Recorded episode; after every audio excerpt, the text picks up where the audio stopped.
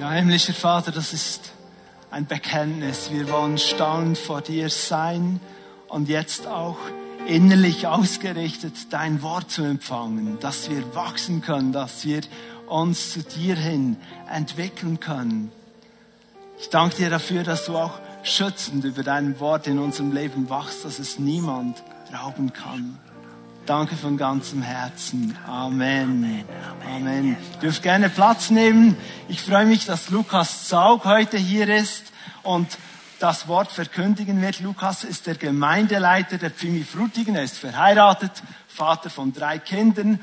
Und wenn man ihn so trifft, spürt man schnell mal, das ist ein Mann Gottes. Und er liebt Jesus. Und wenn man dann länger Zeit mit ihm verbringt, merkt man noch etwas mehr. Er hat eine vorbildliche Art und Weise, wie er das Wort Gottes schätzt, auslegt und sich damit beschäftigt. Das ist mir wirklich ein Vorbild. Und da ist es naheliegend, dass er nicht nur Gemeindeleiter ist, nur, sondern er ist auch noch Rektor und Dozent an der BBS, an der ähm, BBS Academy, der Bibelschule, die jeweils freitags hier im Haus stattfindet. Ich war gerade am Freitag auch hier und es ist eine große Freude, dich bei uns zu haben. Gottes Segen.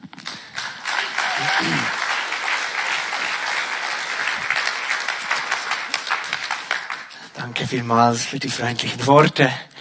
Und es ist mir ein Anliegen, einfach immer wieder Danke zu sagen, auch für das, was ihr als Gemeinde eben gerade in diese BBS Academy investiert. Das ist ein großer Segen, hoffentlich für euch, aber ich sehe dann auch die anderen und die dürfen mit profitieren, dass wir hier Gastrecht haben. Ganz, ganz herzlichen Dank. Ich habe ein ganz schönes Thema heute. Freude. Ja, Freude will jeder haben. Das ist eines der Lebensziele. Und dann denkt man, ja, zum Glück kommt jetzt die Adventszeit mit dieser gemütlichen Stimmung, da freue ich mich drauf. Andere freuen sich schon längst wieder auf den Sommer, kann ich auch verstehen. Darum geht es heute nicht, sondern um die Freude der Nachfolge. Und das ist mir so ein großes Anliegen für uns in Frutigen, aber auch für euch als Pfimi Bern, dass wir mit großer Freude unterwegs sind. Und wir werden schon hineinkommen, auch in die Herausforderung, die in diesem Thema ja drinsteckt. Aber zuerst möchte ich euch ein Geheimnis verraten. Ich habe etwas herausgefunden. Und zwar im, in Beschäftigung eigentlich mit dem Bibeltext für heute ist mir plötzlich ein Licht aufgegangen. Weißt du, warum Roger Federer mit 38 Jahren noch zu den Besten gehört? Ja, das wollen viele wissen. Warum wohl? Ich habe es entdeckt. Ah, ich bin nicht ganz sicher. Ich konnte ihn nicht fragen, weil ich kenne ihn ja nicht. Aber ich habe eine Vermutung. Soll ich es verraten? Er trainiert gerne. Weißt du, Nummer eins zu sein, das will jeder. Im Rampenlicht zu stehen, der Beste zu sein, ein Idol, ein Star, gut zu verdienen. Wer will das nicht? Aber das ist nur die eine Seite einer Sportlerkarriere. Sogar nur ein ganz kleiner Ausschnitt. Das meiste einer Sportlerkarriere findet im Trainingsraum statt. Training, Training, Training. Darum geht's. Die Vision zu haben, sich weiter verbessern zu können. Und die Bereitschaft, die innere Bereitschaft, dafür Vollgas zu gehen, zu geben. Das ist der Schlüssel zu einer erfolgreichen Sportkarriere und nicht nur im Sport. In vielen Bereichen. Es hängt eben nicht nur am Talent. Auch. Aber längst nicht nur. Sondern wohl noch stärker daran, ob einem die Anstrengungen im Training auch Freude machen oder ob das nur mühsame Pflicht ist. Und alle, die jetzt mit Sport gar nichts anfangen können, du kannst auch ein Instrument üben, da geht es genau ums selbe. Da muss man dranbleiben. Ich habe zwei Begriffe mitgebracht, die uns begleiten durch den heutigen Gottesdienst. Anstrengend. Training ist immer anstrengend.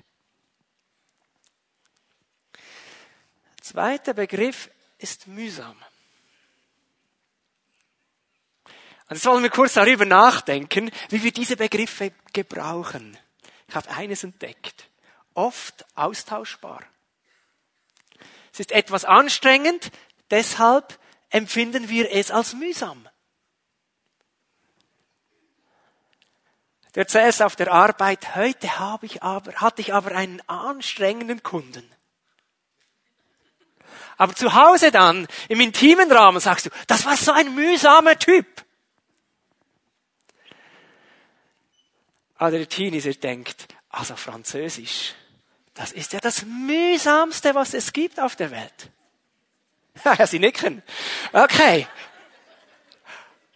Aber ist es mühsam, eine Sprache zu können, kommunizieren zu können? Überhaupt nicht. Das Problem ist, diese Vokabeln und diese unregelmäßigen Verben, das ist anstrengend.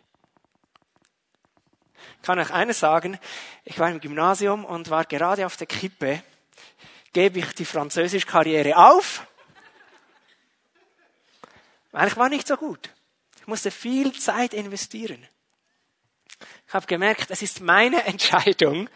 Ich muss Freude finden an dieser Sprache. Und dann geht es plötzlich leichter. Genau das habe ich erlebt. Okay, mühsam, anstrengend, oft deckungsgleich. Aber das stimmt gar nicht immer. Ich mag mich erinnern, als unsere Kinder auf die Welt kamen und als ich sie nach Hause nehmen durfte. War das anstrengend? ja, alle Eltern nicken. Natürlich, das ist total anstrengend. Weil sie können ja gar noch nicht selber machen. Man macht alles für sie. Aber ist es auch mühsam? Fragen mal junge Eltern. Das ist die kühlste Zeit. Also die andere Zeit ist dann auch noch cool. Aber wir könnten so durch viele Beispiele geben, gehen. Eine Wanderung, eine Gipfelbesteigung, ein Aufstieg, der alles abverlangt. Nass geschwitzt kommst du an. Ein Marathon. Du machst Interviews am Ziel. Die können kaum mehr laufen. Du fragst, war es anstrengend? Ja! Und wie war's? Super! Wie geht das zusammen? Es kommt eben darauf an,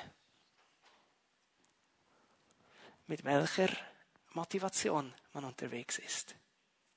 Der, der den Marathon nur laufen musste, weil er musste, irgendjemand hat ihn gezwungen, der wird am Ziel sagen, es war mühsam. Aber alle anderen sagen, anstrengend, aber nicht mühsam. So, mit diesen zwei Begriffen im Hinterkopf gehen wir in den heutigen Predigtext, ich muss euch warnen, das ist ein anspruchsvoller Text im Römerbrief. Da muss man eigentlich durch den ganzen Brief die Gedanken ziemlich zusammenhalten. Und wir wollen das miteinander lesen. Römer 6, die Verse 19 bis 22. Römer 6.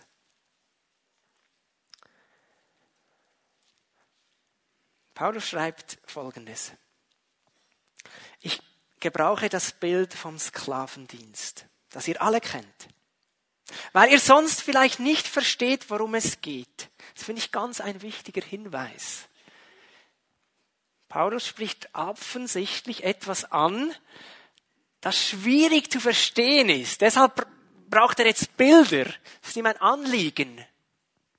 Er geht auch nicht einfach weiter, sondern er sagt, ich mache jetzt hier noch einmal eine extra Runde mit einem Beispiel, dem Sklavendienst, damit ihr das versteht. Wenn wir so etwas in der Bibel lesen, müssen wir sofort ein Espresso trinken und für die nächsten zehn Minuten wach sein, damit wir diese Dinge nicht verpassen. Es ist Gott offensichtlich hier ein besonderes Anliegen. Okay, worum geht's? Früher habt ihr in den verschiedenen Bereichen eures Lebens gewissermaßen wie Sklaven in den Dienst der Unmoral und der Gesetzlosigkeit gestellt. Und das Ergebnis war ein Leben im Widerspruch zu Gottes Gesetz.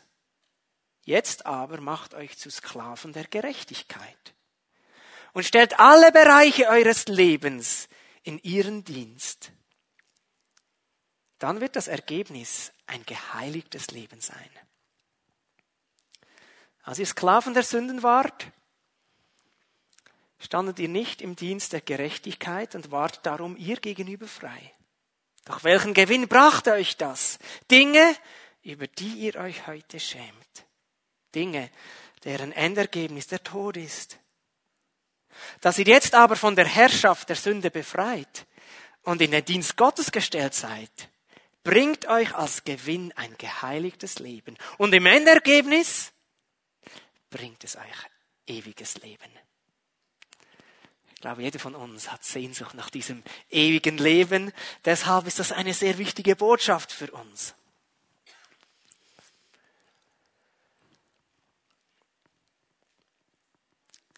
Was Paulus hier anspricht, ist eine Weichenstellung. Ich habe ein Bild mitgebracht. Das ist unser Leben. Wir sind unterwegs auf unserer Lebensbahn. Und wenn wir unser Leben Jesus anvertrauen, ihn in unser Leben einladen, wir nennen das den Moment der Bekehrung, da sagt die Bibel, Neues ist geworden. Und sie spricht da einige Dinge an, die wir von außen gar nicht sehen können. Dass wir für Begebung empfangen, vor Gott gerecht werden, ein Kind Gottes werden. Das können wir von außen nicht sehen. Aber der andere Bereich, hier die Weichenstellung, das kann man sehr wohl wahrnehmen. Wenn jemand ein Kind Gottes wird, soll das ja auch praktische Auswirkungen haben. Es ist, als würde in unserem Leben eine Weiche umgestellt. Unser Leben soll auf eine neue Bahn kommen. Paulus, Vers 19 schreibt davon, früher. In welche Richtung wart ihr unterwegs früher? Wie Sklaven habt ihr der Unmoral gedient und der Gesetzlosigkeit. Das klingt jetzt sehr dramatisch. Wir äh, können es auch ganz praktisch ausdrücken. Früher habt ihr euch einfach treiben lassen. Und das bedeutet, dass in dem Moment sofort unser, unser Wesen zum Tragen kommt, dieser Egoismus, der in uns verankert ist der sich nicht zweimal bitten lässt. Und die Auswirkungen sind Streit, Neid, dieses Zündeln untereinander. Ich staune immer, warum kann man nicht einfach friedlich zusammen sein? Warum immer diese Bemerkung? Der eine macht den anderen nieder, der andere ist gemein, sagt irgendetwas. Das meint die Sünde. Sünde ist im Verständnis von Paulus nicht einfach ein Begriff, eine Beschreibung von dem, was wir erleben, sondern ist eine reale Kraft. Eine zerstörerische Kraft. Eine Kraft, die zum Ziel hat, alles Gute, was Gott will, zu zerstören und niederzureißen. Das Ergebnis, Paulus drückt es so aus, ein Leben im Widerspruch zu dem, was Gott gefällt. Im Widerspruch zu seinem Gesetz. Er hat nämlich gesagt, liebe Gott und diene ihm und liebe deinen Nächsten und diene ihm. Und wie haben wir gelebt? Es ging um mich, um mich, um mich allein. Das ist der, die alte Bahn. Und es ist schon schön, dass wir jetzt über diese Weichenstellung reden können. Eine Weiche, die umgelegt wird. Macht euch zu Dienen der Gerechtigkeit.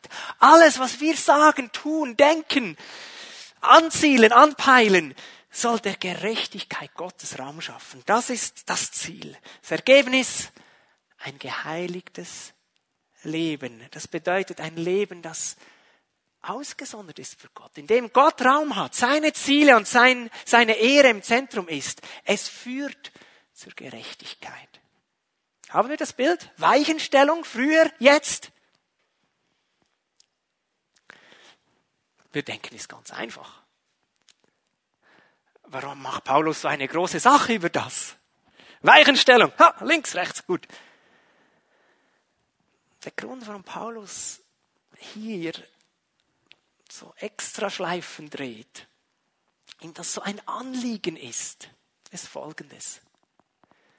Diese Weichenstellung in unserem Leben ist eben keine einmalige Sache. Es ist nicht so, dass als wir Jesus eingeladen haben in unser Leben, Jesus gesagt hat, ich komme gerne und weiß im Vorbeigehen, ich schalte dir die Weiche und dann bist du. So einfach ist es irgendwie nicht. Spürst du das auch in deinem Leben? Dass wir uns immer wieder neu entscheiden müssen, vorwärts und nicht rückwärts zu gehen.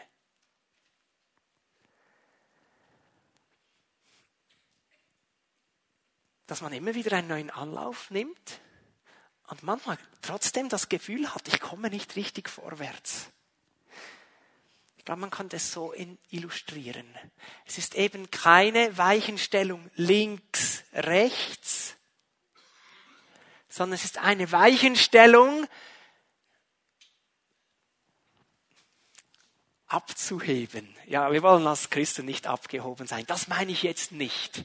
Sondern entgegen der Gravitationskraft in unserem Leben. Wir kennen die Gravitationskraft, oder? Alles, was wir loslassen, fällt automatisch zu Boden, von selbst. Da musst du nichts dazu tun, musst ihm nicht befehlen. Es, jeder Gegenstand weiß den Weg selber. Und in unserem Leben finden wir auch so eine Gravitationskraft. Unsere Launen, unsere Gewohnheiten, ich habe den Egoismus in unserem Leben angesprochen. Das sind doch reale Kräfte. Ich nehme das wahr. Geht das dir auch so?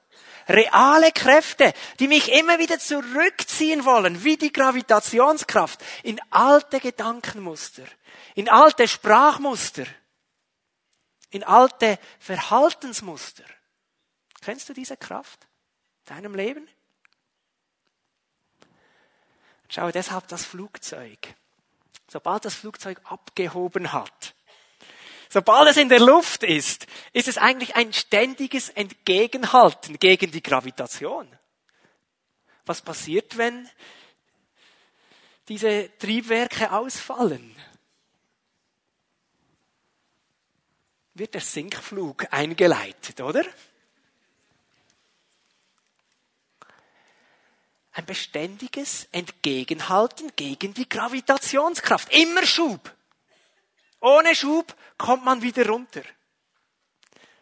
Und wenn das ein Bild ist für unser Leben, immer Schub, ja, dann ist die Frage schnell gestellt, ist das anstrengend?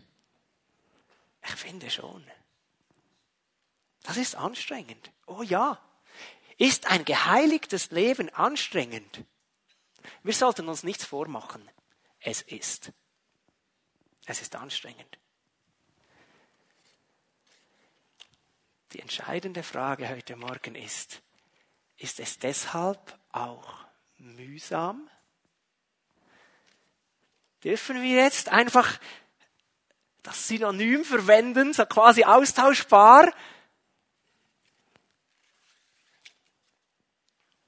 Ich habe gelesen, dass ungefähr 40 Prozent jener, die ein Fitness-Abo besitzen, nicht trainieren.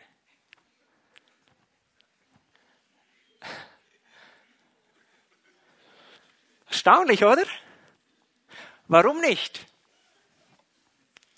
Könnte es etwas mit diesen zwei Begriffen zu tun haben? Weil Training anstrengend ist, wird es intuitiv, ich sage nicht bewusst, sondern intuitiv als mühsam empfunden.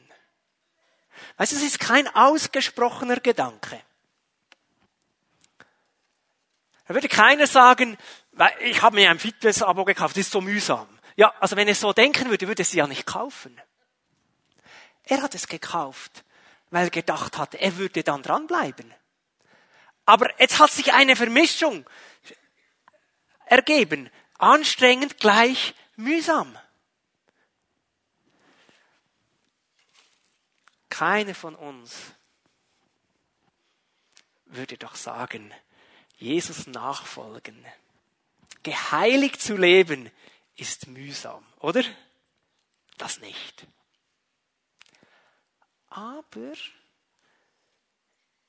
im Empfinden, nicht reflektiert, nicht ausgesprochen, aber so im Gefühl könnte genau derselbe Effekt da sein, wie mit diesem Fitness-Abo-Problematik.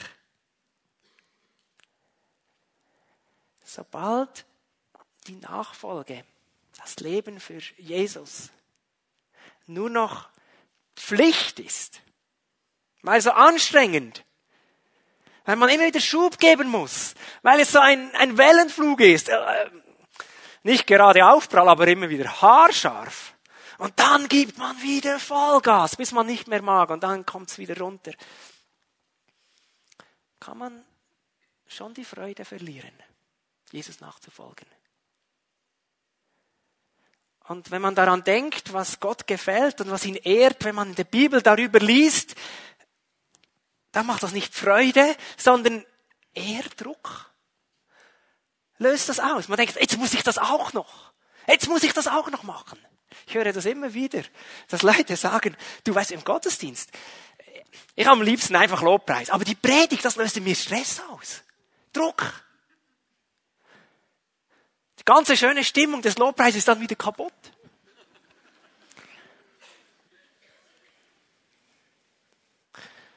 Wir sind mit einem Sportler eingestiegen, Roger Federer. Er hat Erfolg, weil er gerne trainiert. Und das möchte ich uns empfehlen einen neuen Blick zu finden. Nicht mühsame Pflicht, sondern wenn wir das gerne tun, finden wir eine neue Freude. Stellen wir uns diesen Gefühlen. Und ich, das ist mir ganz wichtig, ich sage das ohne Vorwurf, ohne jede Anklage. Darum geht es nämlich nicht, einander anzuklagen sondern es ist eine wunderbare Einladung heute Morgen. Jesus will uns Freude schenken, ihm nachzufolgen. Er will uns heute Morgen neu freisetzen, obwohl es anstrengend ist, mit großer Freude mit ihm unterwegs zu sein. Wie kann das gehen? Wir müssen noch einmal in unseren Bibeltext hineingehen. was Paulus macht. Er zeichnet das Bild vorher, nachher. Lass mich lesen. Als ihr Sklaven der Sünde wart, also früher, standet ihr nicht im Dienst der Gerechtigkeit und wart darum ihr gegenüber frei. Welchen Gewinn brachte euch das? Dinge, über die ihr euch heute schämt. Dinge, der Ergebnis der Tod ist. Jetzt aber von der Herrschaft der Sünde befreit, in den Dienst Gottes gestellt, bringt euch als Gewinn ein geheiligtes Leben und das Endergebnis ewiges Leben. Spüren wir? Früher war es dieser Weg. Und er landet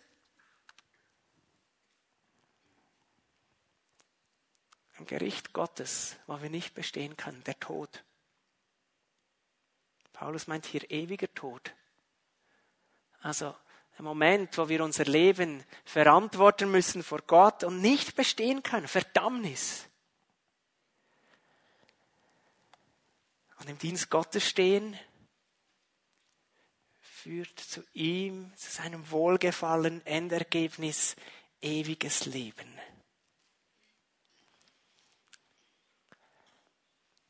Paulus fordert uns auf, schaut zurück.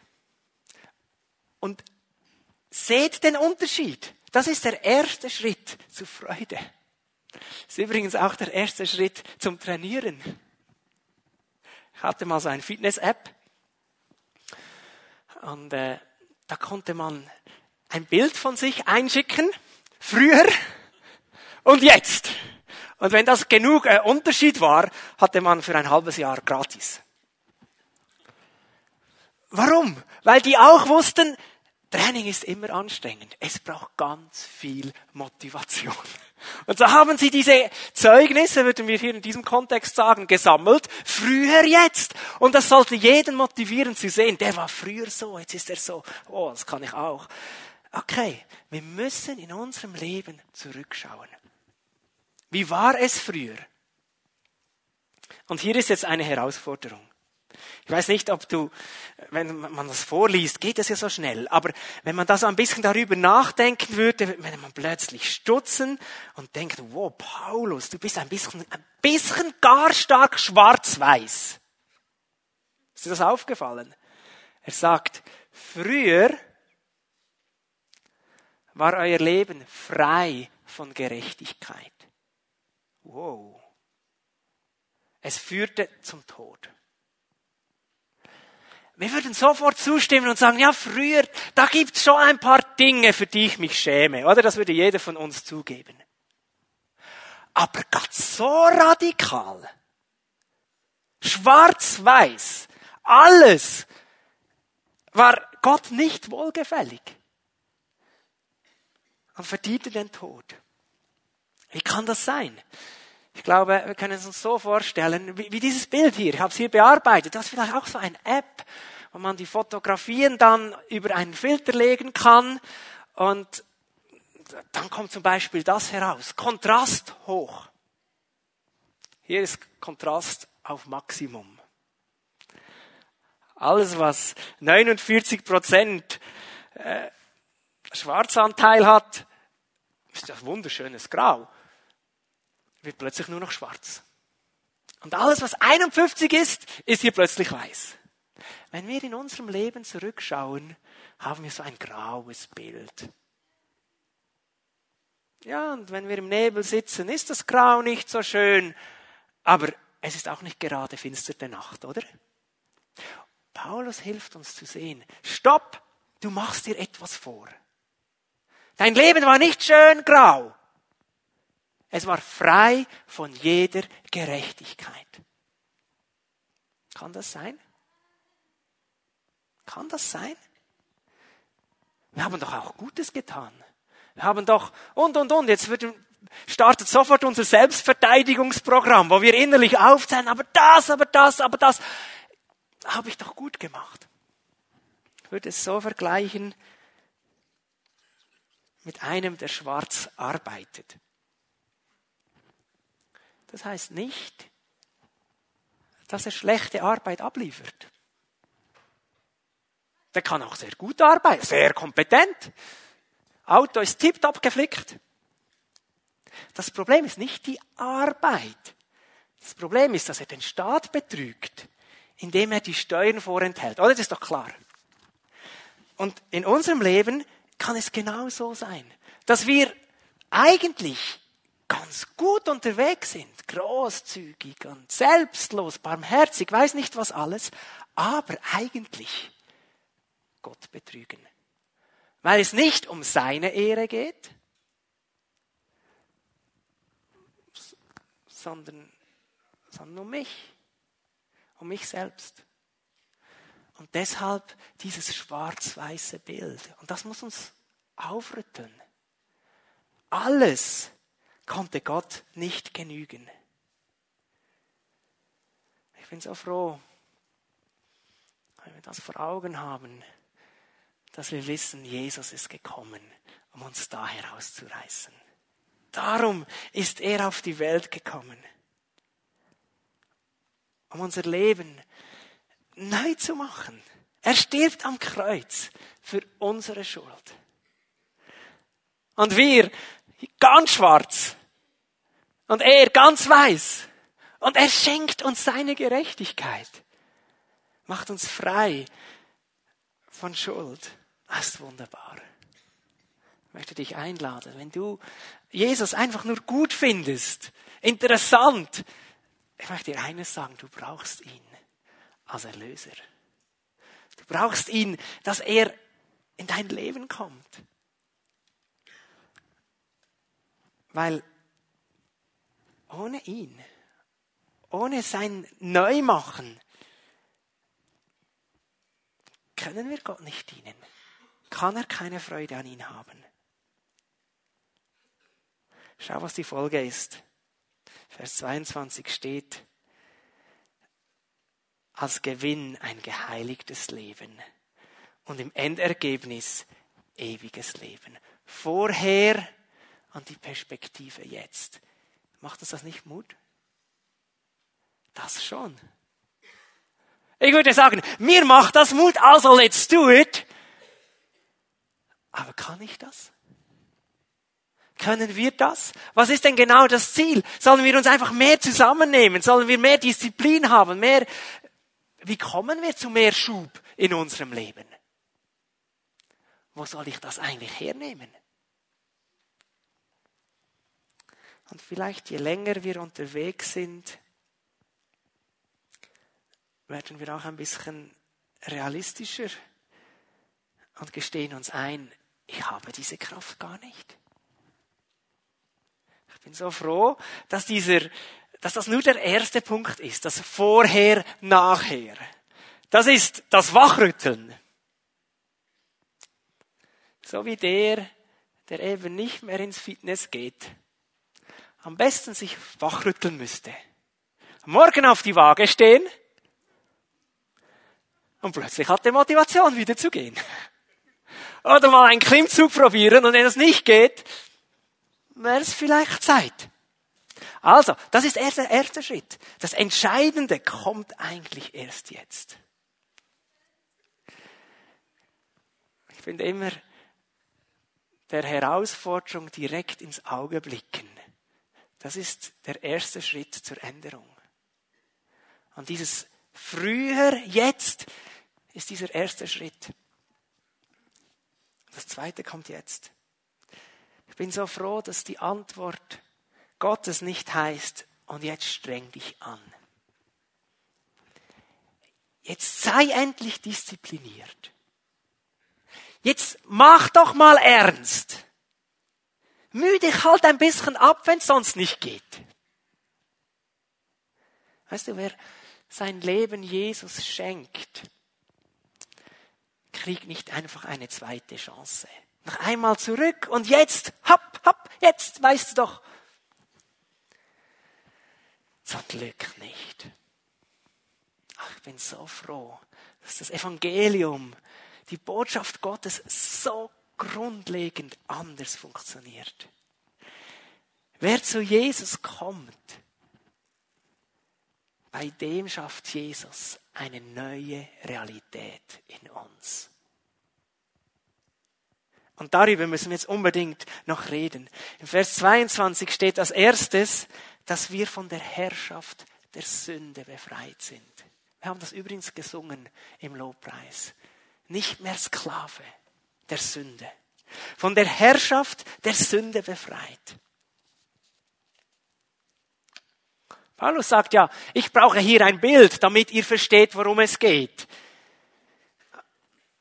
Nun, sie damals in Rom kannten natürlich dieses Bild noch viel besser.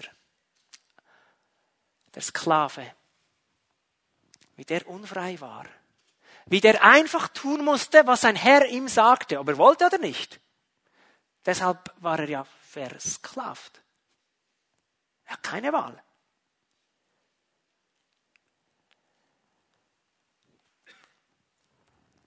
Die Sünde war unser Sklavenherr. Wir hatten keine Wahl. Aber jetzt sagt hier das Wort Gottes, warum können wir uns zu Dienen der Gerechtigkeit machen? Warum? Wie soll das gehen? Weil wir von der Herrschaft der Sünde befreit sind. Halleluja. Mit einem anderen Bild. Die Zügel, die uns immer ins Abseits gelenkt haben. Immer in den Streit hinein. Immer in den Unfrieden. Immer zerstörerisch. Diese Zügel sind durchgeschnitten, sind abgeschafft, sie sind weg. Befreit von dieser destruktiven, zerstörerischen Kraft in unserem Leben. Wir können ein geheiligtes Leben führen. Ein Leben zur Ehre Gottes. Warum?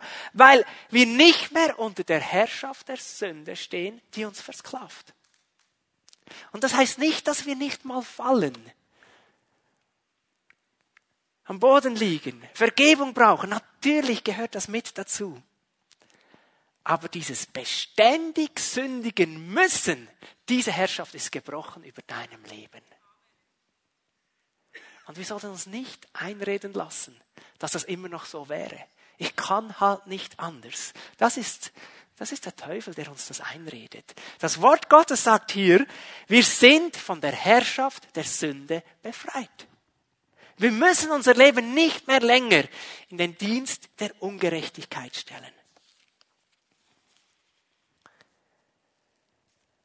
Das ist das Erste. Neue Ausgangslage. Aber es ist noch nicht alles. Ich finde, das richtig Coole kommt erst jetzt. Da steht, ihr seid jetzt ja von der Herrschaft der Sünde befreit und berufen in den Dienst Gottes gestellt.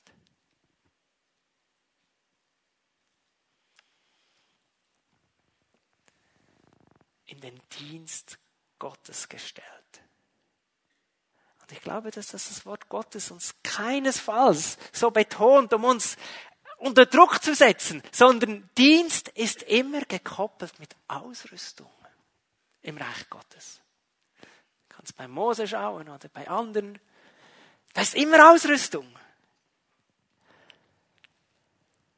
Wenn Jesus dir eine Berufung anvertraut, dann hat er auch die Ausrüstung parat. Ja, von was sprechen wir? Was ist diese Ausrüstung? Es ist der Heilige Geist, der im Leben von uns Gotteskinder Wohnung genommen hat. Bist du ein Gotteskind? Dann wohnt der Heilige Geist in dir. Und was macht er da? Das ist doch die entscheidende Frage. Was macht er da? Es ist seine Aufgabe.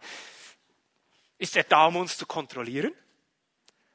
So als innerer Blitzkasten, der alles festhält? Sicher nicht. Ist er in unserem Leben, um sich von uns bedienen zu lassen? Sofa, Füße auf dem Tisch und, und dann rennen wir. Weißt du was? Gott hat das nicht nötig. Er hat selber genug. Was macht er in uns? Was würdest du sagen? Was macht er in uns? Er dient uns. Halleluja. Er ist in uns, um uns zu dienen. Und zwar nicht einfach mit ein paar guten Tipps, ey, du könntest das ja noch, sondern ich komme mit meiner Kraft.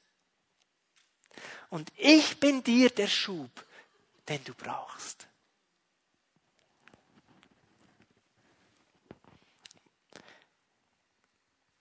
Ich möchte das so was von unterstreichen. Und vielleicht so in uns verankern. Weißt du, warum überhaupt der Heilige Geist Heiliger Geist heißt? Ich meine, der Vater im Himmel ist auch heilig. Und Jesus wäre auch heilig, übrigens. Und trotzdem sagen wir Jesus Christus, nicht Jesus Heiliger Christus. Also zumindest meistens. Warum sagen wir Heiliger Geist? weil das seine Aufgabe ist, uns zu heiligen. Deshalb ist er da. Deshalb wohnt er in uns. Das finde ich so schön.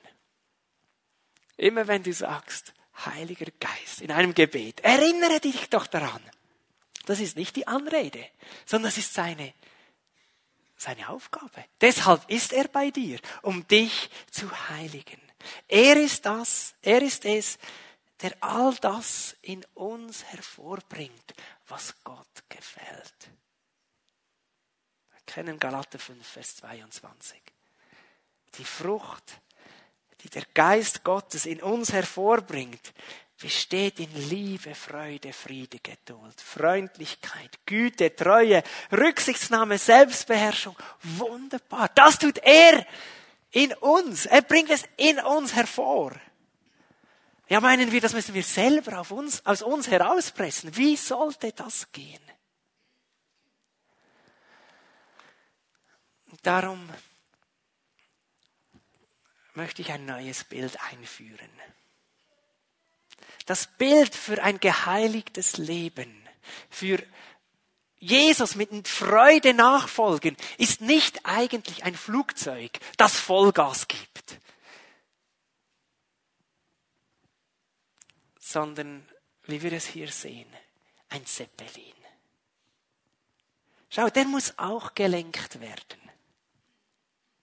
Die richtige Richtung einschlagen. Und das ist unsere Aufgabe als Piloten unseres Lebens, die richtige Richtung einschlagen.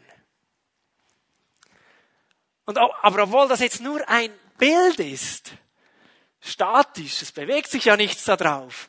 Also, denkt, das, das wirkt schon so entspannt. Und so ruhig. Ich bin leider noch nie mit einem Zeppelin geflogen, aber ich stelle mir vor, das ist gar nicht so laut wie einem Flugzeug. Warum nicht? Braucht nur ein kleiner Motor ganz hinten, weil für den Auftrieb ist gesorgt.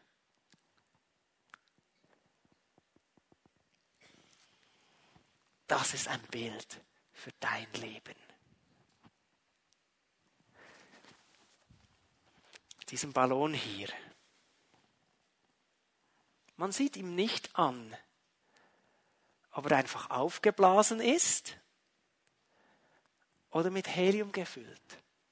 Von außen sieht man gar keinen Unterschied. Aber sobald ich ihn loslasse, merkt man den Unterschied. Prall gefüllt. Und trotzdem fällt er zu Boden. Mir scheint, viele Christen leben im Stress, sich selber immer wieder einen Zwick zu geben, damit sie in der Luft bleiben. Hast du das Bild? Also unser Leben mit Jesus. Hopp. Und ah, schon wieder. Und das ist so mühsam.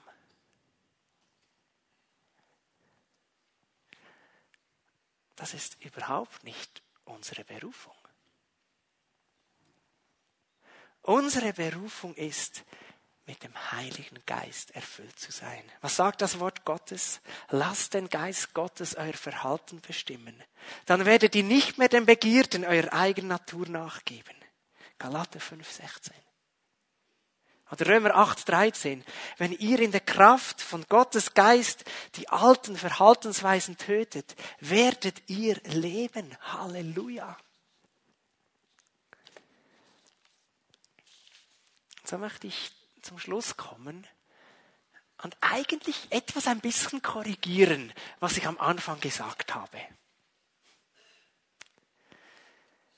Ein geheiligtes Leben, ist das anstrengend? Ja, da bleibe ich dabei.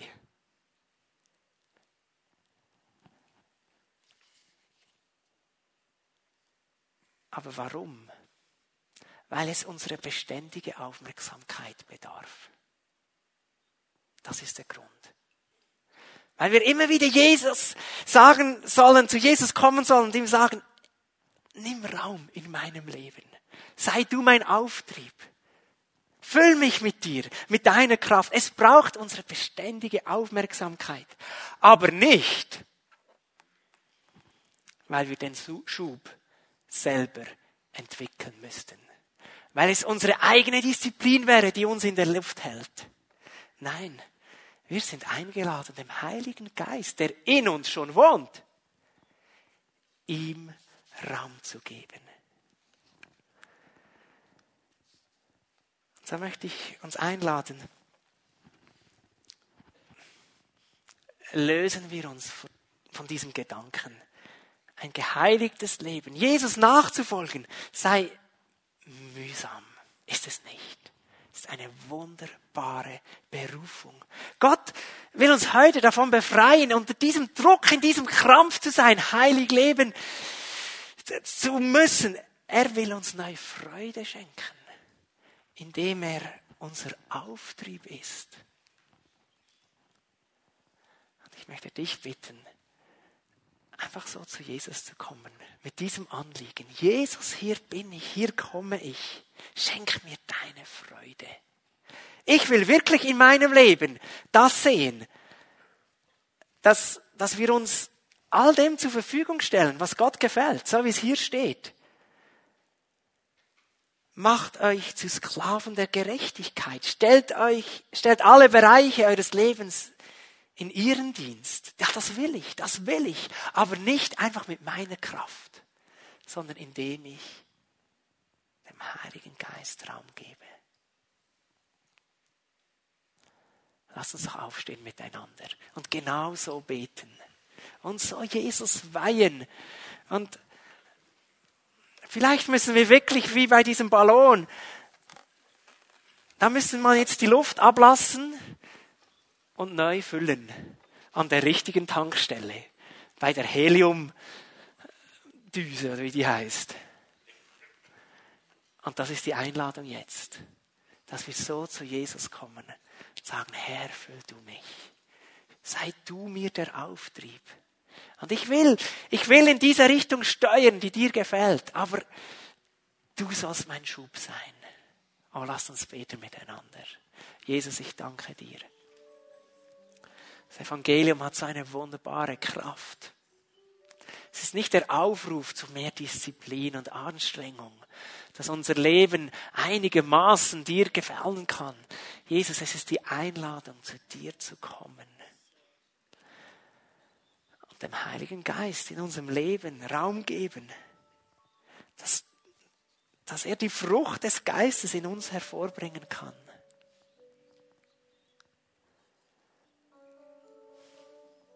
Wenn du spürst, dass du irgendwie die Freude verloren hast, Jesus nachzufolgen, die Anstrengung hat umgeschlagen in ein etwas Mühsames.